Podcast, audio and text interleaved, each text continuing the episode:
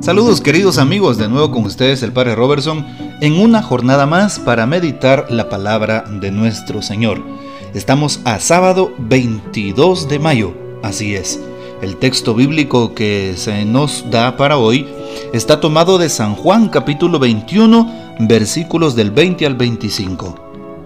Pedro, volviéndose, vio que los seguía a Jesús y a él, el discípulo a quien Jesús amaba el mismo que en la cena se había apoyado en su pecho y le había preguntado, Señor, ¿quién es el que te va a entregar?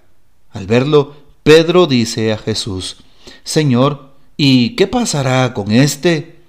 Jesús le contesta, Si quiero que se quede hasta que yo venga, ¿a ti qué? Tú sígueme. Entonces empezó a correr entre los hermanos, el rumor de que ese discípulo no moriría. Pero no le dijo Jesús que no moriría, sino, si quiero que se quede hasta que yo venga, ¿a ti qué? Este es el discípulo que da testimonio de todo esto y lo ha escrito. Y nosotros sabemos que su testimonio es verdadero. Muchas otras cosas hizo Jesús.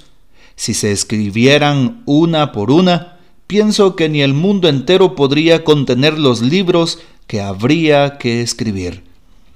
Esta es palabra del Señor. Gloria a ti, Señor Jesús.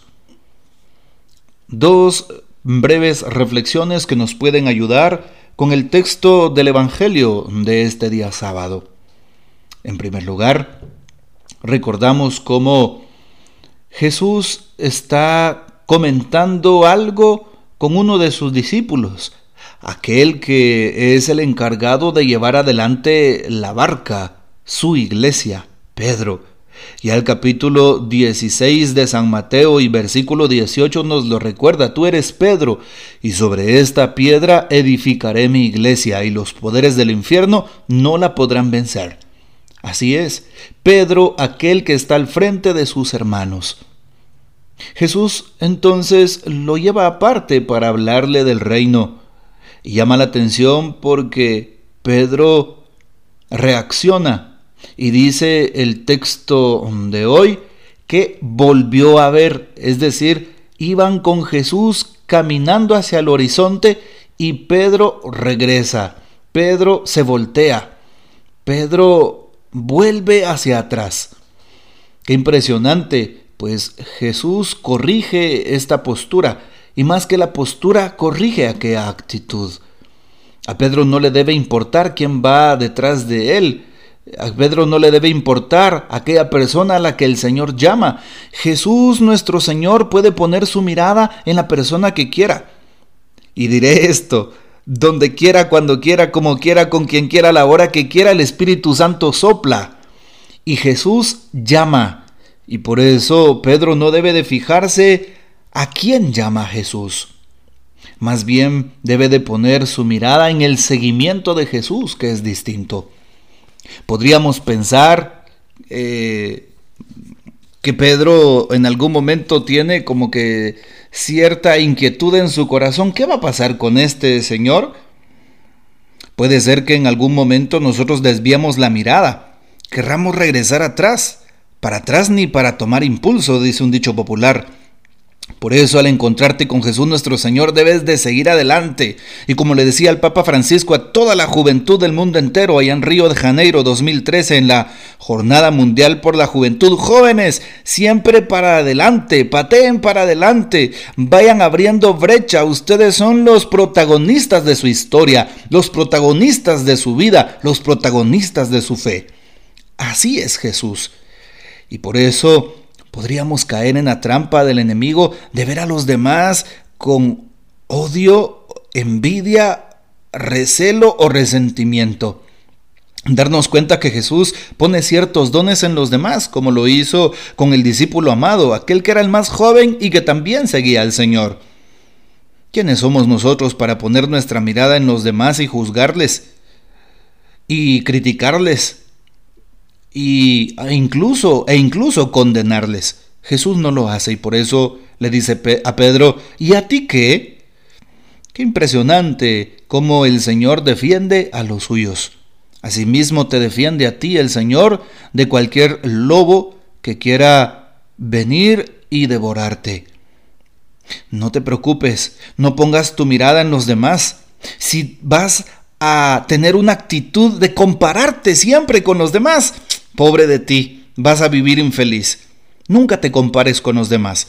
Si alguien es más inteligente, perfecto. Si alguien ha sacado más títulos, pues que Dios lo ayude. Si alguien ha logrado un éxito, qué bueno, échale la bendición. Si alguien ha alcanzado algo en su vida, una meta, si alguien ha logrado comprar el carro de sus sueños, pues ¿y a ti qué? No te preocupes. Si alguien tiene el teléfono de última tecnología, no debe de robarte el sueño y la paz.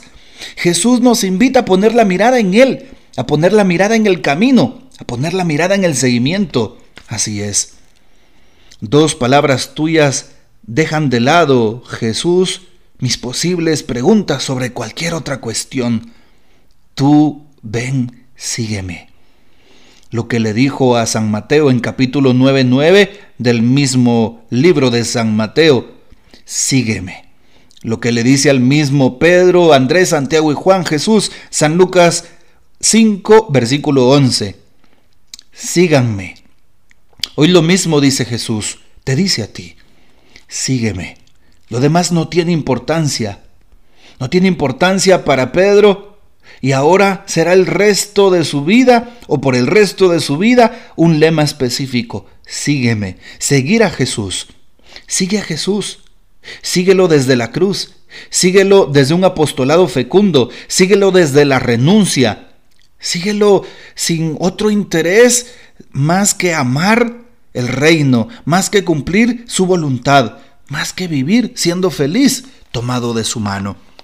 Así que esta es la invitación del texto de este día y Jesús te dará siempre la alegría que tanto necesitas.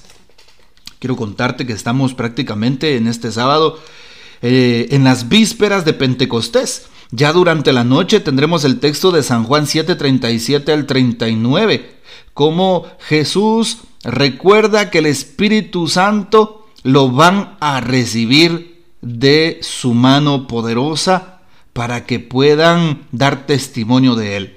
Pídele al Espíritu Santo que venga y en esta noche participa en la vigilia de tu parroquia, bien sea presencial, bien sea virtual. Lo importante es que lo hagas y que el Espíritu Santo renueve tu corazón y ayude en nuestra conversión. Que el Señor te bendiga, que nuestra Madre Santísima interceda por nosotros y gocemos de la fiel custodia de San José. Hasta mañana.